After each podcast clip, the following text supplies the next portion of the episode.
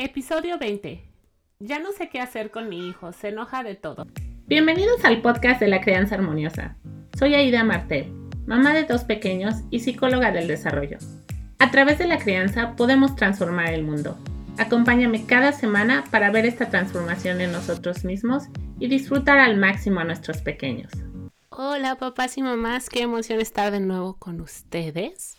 Feliz Navidad, estoy grabando esto un día antes de que salga este episodio. Es decir, es 25 de diciembre del 2021. Wow.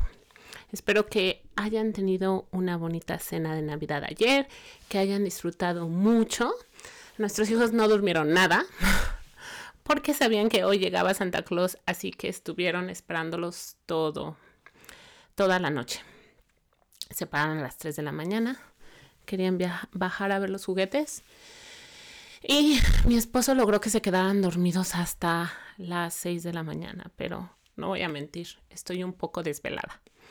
Y comúnmente hago varios episodios, pero esta vez eh, ya se acabaron las grabaciones, así que tenía que grabarlo sí o sí el día de hoy.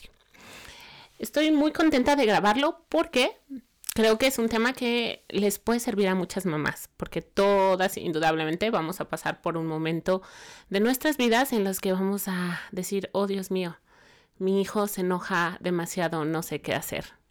Entonces, y este episodio es sobre este tema, sobre el enojo en nuestros pequeños.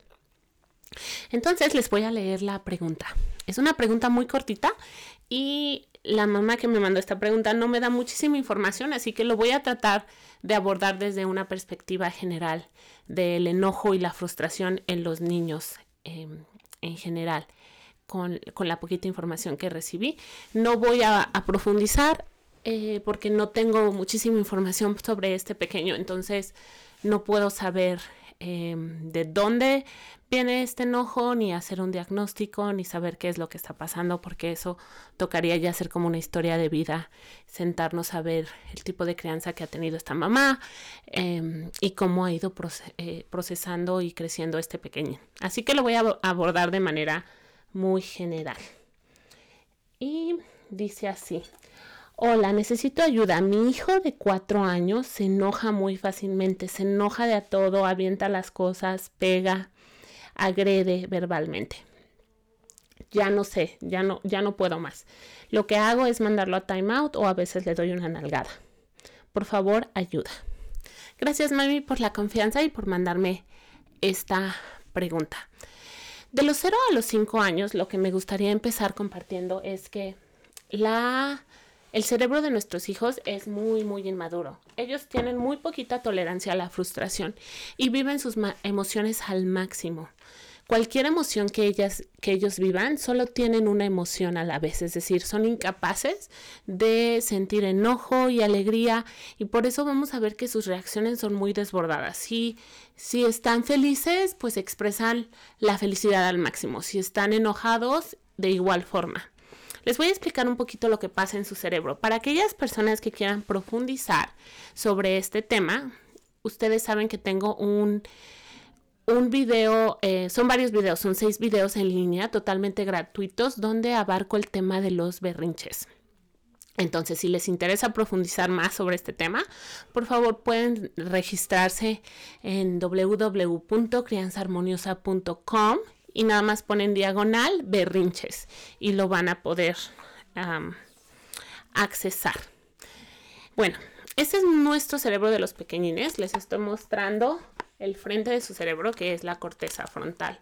Cuando un pequeñín se enoja, pierde total acceso a su corteza frontal. Esto quiere decir que la desregulación no es a propósito. Ellos literalmente es como si la, la corteza frontal de su cerebro que nos permite mantenernos en calma, usar la lógica, estar tranquilos, tomar decisiones, es la parte más evolucionada de nuestro cerebro.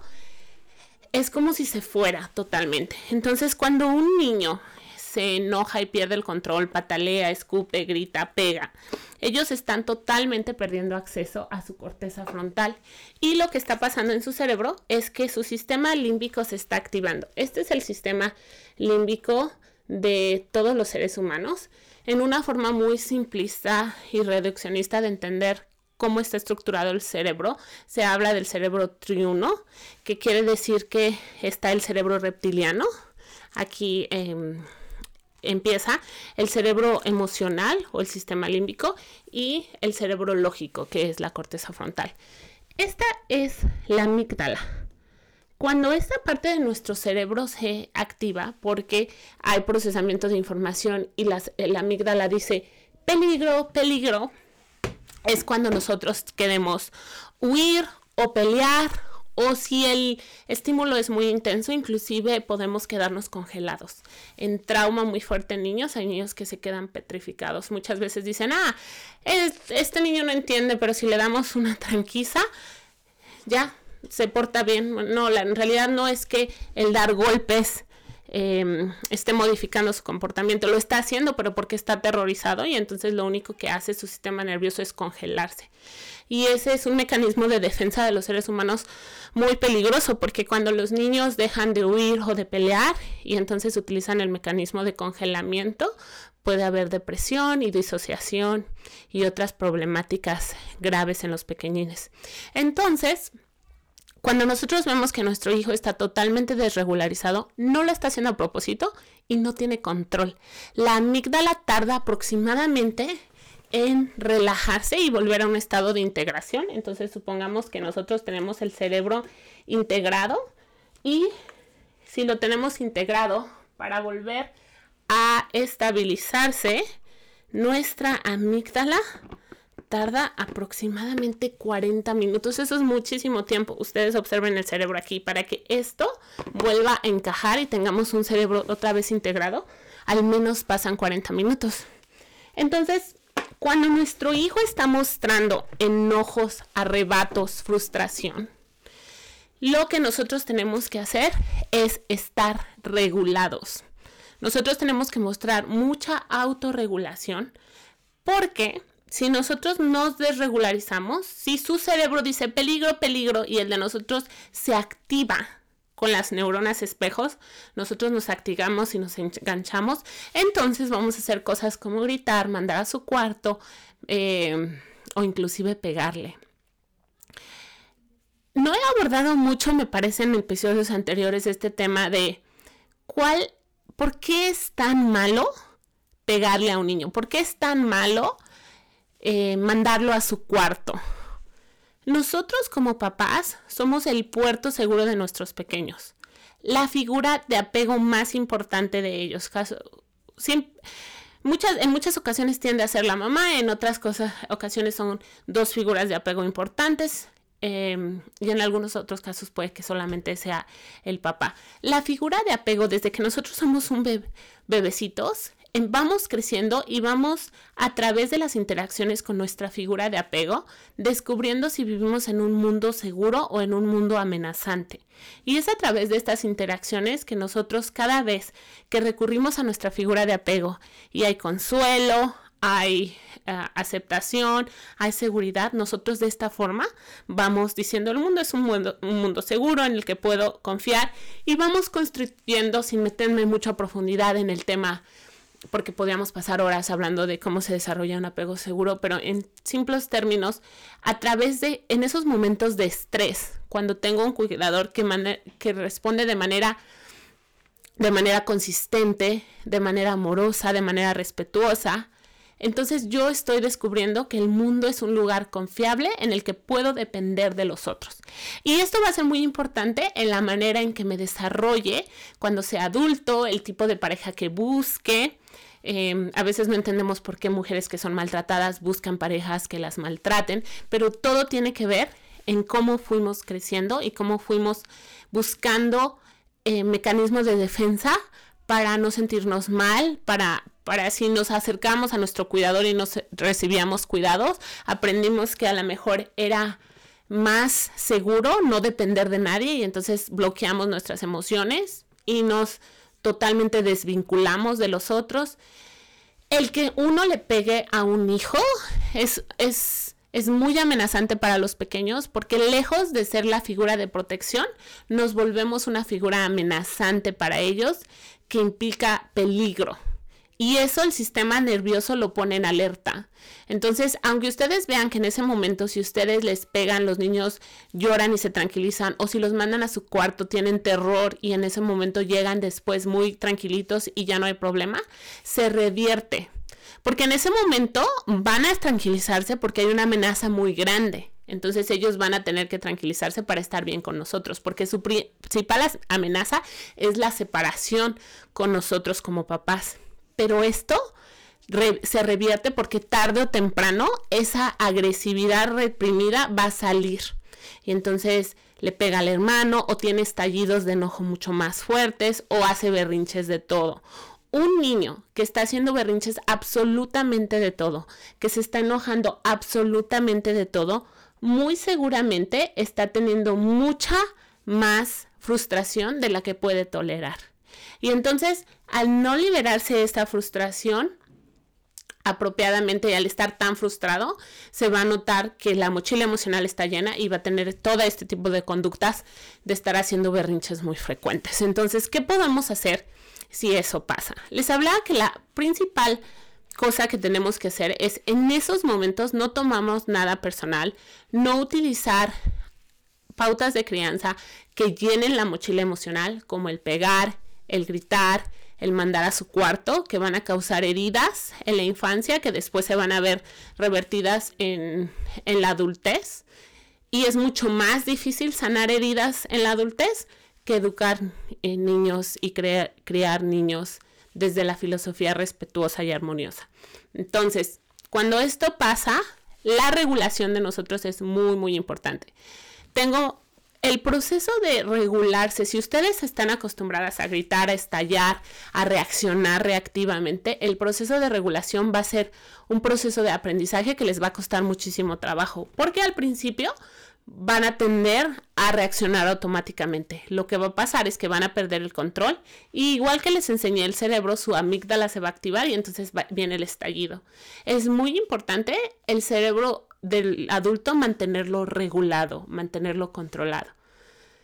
Si tienen que respirar, si tienen que llorar, si tienen que tomar un vaso de agua, si tienen que caminar, si tienen que decirle al esposo que necesitan ayuda porque necesitan cinco minutos, lo que tengan que hacer para no perder su regulación es, es clave. Y esta es una de las tareas más complicadas como mamás, porque sentimos que lo hacemos y no nos funciona y entonces decimos, no, esto, esto de la crianza respetuosa no sirve, esto es, esto es, nada de eso funciona, ya lo intenté y lo que está pasando es que no estamos dando suficientemente para trabajar en nuestras propias heridas y para trabajar en nuestros propios procesos para aumentar nuestra ventana de tolerancia y entonces no ser tan reactivas. Si ustedes hacen ese trabajo, ustedes se van a dar cuenta que poco a poco su sistema nervioso se activa mucho menos rápido, que tienen mucho más paciencia, que son más tolerantes y que ningún comportamiento de sus hijos las va a hacer estallar, así como pasar del 0 al 100. La mochila de sus hijos se tiene que limpiar y si ustedes han utilizado gritos, vete a tu cuarto, muchísima frustración, no han conectado con sus hijos, si se ha vuelto un entorno en el que todo el tiempo lo están regañando, en todo el tiempo lo están castigando, todo el tiempo están viendo lo que hace mal, pero no se han dado la oportunidad de conectar, de jugar diario con ellos, de tener tiempo especial, de reforzar las cosas y los sentimientos positivos, de abrazarlos, de decirle cuánto lo aman, de verlos, de sentirlos. Si no se han dado la oportunidad de hacer ese trabajo, es muy, muy importante que empiecen a hacer eso hoy. Si empiezan a hacer esos ejercicios de conexión y dejan de utilizar esas prácticas que generan desconexión, su mochila se va a empezar a limpiar. Este no es un proceso sencillo, no les voy a mentir. Las, las familias a las que yo les he apoyado, eh, hay familias que necesitan, hay familias que toman mi programa de crianza armoniosa y con eso les es suficiente para cambiar el chip. Yo siempre digo que el 80% de las familias con las que trabajo, al terminar mi programa de crianza armoniosa, ellos hacen todos los cambios que tienen que hacer y solitos ven la transformación en sus pequeños. No requieren más. O sea, el programa hace todo el trabajo. Bueno, el programa no hace nada. Ellos hacen todo el trabajo a través del programa. Porque el programa tiene todos los conocimientos básicos el qué hacer, las herramientas, el paso 1, 2, 3, todo súper explicado y detallado. siempre va a haber familias, que es como el 20%, que necesitan más ayuda, que necesitan una ayuda de un coach que las esté apoyando constantemente las 24 horas del día, los 7 días de la semana. ¿Por qué? Porque vienen estos episodios, estos episodios que de repente nos, no sabemos qué hacer y nos ponen como en mucha... nos cuesta mucho trabajo saber cómo podemos reaccionar y cómo tenemos que manejarlos. Entonces, cuando pasan estos episodios, pues entonces se necesita el acompañamiento constante, que son, es como, es como la excepción a la regla cuando, cuando esto sucede. ¿Y por qué es importante el acompañamiento? Porque lo peor que podemos hacer es intentar algo y darnos por vencidos. El proceso es complicado porque cuando el niño empieza a vaciar su mochila emocional, yo siempre hago la analogía para aquellas mamás que nos encanta hacernos limpieza facial. ¿Qué pasa cuando nos hacemos una limpieza facial? ¿Cómo quedamos de la cara? Quedamos todas hinchadas, roja, no se ve bonita la piel, ¿cierto? Y para aquellos que hacen como procedimientos más extremos, no sé, eh, peeling o, procedimientos químicos, ustedes pueden saber que al hacer este tipo de procedimientos, inclusive la piel queda roja, queda fea y tarda tiempo en sanar. Lo mismo son nuestros pequeños. Si hemos estado desconectados de ellos, si hemos estado trabajando todo el día, si solo llegamos a casa a gritar, a regañar, a explotar, entonces ellos traen la mochila súper llena. El que ellos vacíen la mochila va a tomar tiempo, va a tomar tiempo y esfuerzo. Y entonces, en este proceso de vaciar la mochila, lo que traen en la mochila no son experiencias agradables, es casi casi lo que nos sirve. Entonces, cuando ellos empiecen a vaciar esta mochila, que ocupo esta metáfora, pues no va a ser agradable. Lo que van a soltar no va a ser agradable y entonces a nosotros nos va a costar trabajo que ellos, que las cosas empeoren antes de que las cosas mejoren, porque a lo mejor empiezan más a ser inclusive más groseros desde nuestra perspectiva, porque están vaciando esa mochila emocional, porque anteriormente nunca habían tenido espacio para expresar sus desacuerdos, para expresar sentimientos negativos, para explotar, y entonces todo eso que ha estado acumulado por tanto tiempo tiene que salir. Y al salir no va a ser nada agradable. Es por eso que muchas familias necesitan el acompañamiento uno a uno pero como les digo, es, un porcentaje muy chiquito de, de, la mayoría de la población. Y eso va a depender mucho de su historia de vida, de las heridas que ustedes tuvieron, de los papás que ustedes tuvieron, de cómo, de los mensajes que sus papás les dieron, si les dijeron que no tenían que llorar, que no tenían que enojarse, que tenían que ser bien portados si ustedes fueron niños súper perfeccionistas, súper eh, que a lo mejor utilizaron mecanismos de defensa como el complacer siempre al adulto porque hubo una dinámica familiar muy restrictiva.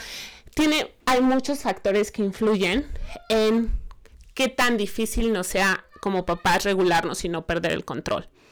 Pero si les puedo ofrecer algo en este episodio es la el trabajar en su autorregulación, en trabajar en su autocuidado, porque siempre les he platicado que no podemos dar algo que no tenemos, no podemos ser papás conectados, amorosos, disfrutar el juego con ellos, disfrutar verlos crecer, decirles lo maravilloso y, y agradecidos que somos con Dios si son religiosos o con quien ustedes quieran por tenerlos en nuestra vida. No podemos trabajar en ese nivel de conciencia si nosotros estamos estresados, si nosotros mismos estamos muy reactivos porque a lo mejor no tenemos trabajo, porque a lo mejor estamos trabajando muchísimas horas, porque nos estresa el dinero. Cuando hay problemáticas que son externas a los hijos, que a lo mejor no estamos bien con la pareja. Todo esto va a tener implicaciones en nuestros pequeños porque ellos van a sentir ese nivel de estrés, porque nosotros vamos a tener más complicaciones conectando con ellos. Entonces, el autocuidado, el tener espacios para que nosotros respiremos, para que nosotros hagamos lo que nos guste, llámese hacer artesanías, tejer, ejercicio, cualquiera que sea la actividad que a nosotros nos llene, es súper importante porque no podemos dar algo que no tenemos, no podemos dar paz si no sentimos paz, no podemos dar amor si no sentimos ese amor con nosotros mismos y esa tranquilidad. Entonces, si tuvimos una historia de vida complicada donde nuestros papás pasaban poco tiempo conectando con nosotros, siendo afectuosos, construyendo un vínculo afectivo, satisfaciendo nuestras necesidades emocionales y psicológicas, nos va a costar más trabajo dar lo que no, lo que no tuvimos. Eso es 100% cierto,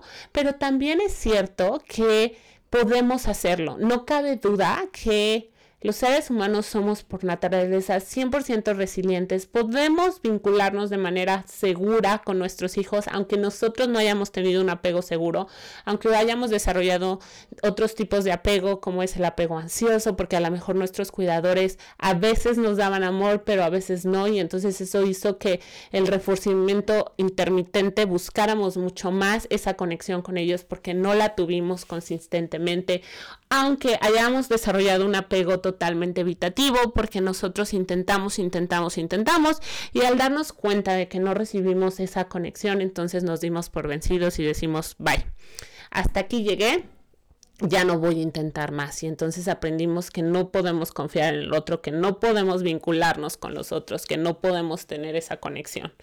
Porque desarrollamos defensas para que nos protegieran, para no sufrir, para no sentir y nos dimos por vencidos. Entonces, independientemente de cuál haya sido tu historia, mamá, tu historia, papá, es posible sanar esas heridas a través de la crianza de nuestros hijos. Es posible, totalmente posible dar algo que no tuvimos. Cuesta más trabajo, duele más, necesitamos más esfuerzo, necesitamos trabajar más conscientemente esas heridas, pero es totalmente viable. Así que si te, si te resuena lo que te estoy compartiendo el día de hoy, si te si te parece interesante, si crees que estos temas te gustaría ahondarlos a profundidad, en enero voy a estar abriendo el grupo para, para dar los talleres gratuitos de crianza armoniosa, la semana de la crianza armoniosa, que va a empezar a transformar la vida, tu vida y la vida de tus familias. Entonces, no te la puedes perder. Regístrate, por favor, en el taller. Eh, aún no tengo fechas, pero las estaré las estaré poniendo muy pronto. Estoy tratando de, organizar mi vida y, ver cuáles eh, las mejores fechas. Con, ustedes, los que me conocen, saben que tengo dos pequeñines, uno de 5 y uno de 3, que tengo un trabajo de tiempo completo, además de este proyecto. Entonces, em, bueno, estoy tratando de organizar todo y ver cómo funciona mejor. Pero Independientemente de, todo esto, les puedo decir que va a estar buenísimo, no se lo pueden perder. Ya sea que solamente tomen la semana de crianza armoniosa y se queden con ese conocimiento y esas herramientas, o que quieran profundizar más en el tema y completar el programa completo de crianza armoniosa. Cualquiera que sean las circunstancias, no pueden dejar de registrarse porque va a estar buenísimo. Así que de nuevo, www.crianzaarmoniosa.com.